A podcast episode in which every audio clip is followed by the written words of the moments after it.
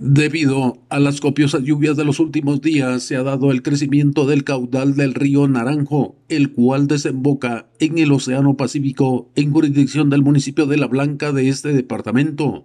En su recorrido, el caudaloso río pasa por varios municipios y comunidades de este departamento marquense, por lo que la población se encuentra preocupada si el río llega a desbordarse. Las autoridades recomiendan a los comunitarios no permanecer en las riberas de este y de los demás ríos que se ubican en la costa de este departamento. Desde Emisoras Unidas en San Marcos, informa José Luis Vázquez, primera en noticias, primera en deportes.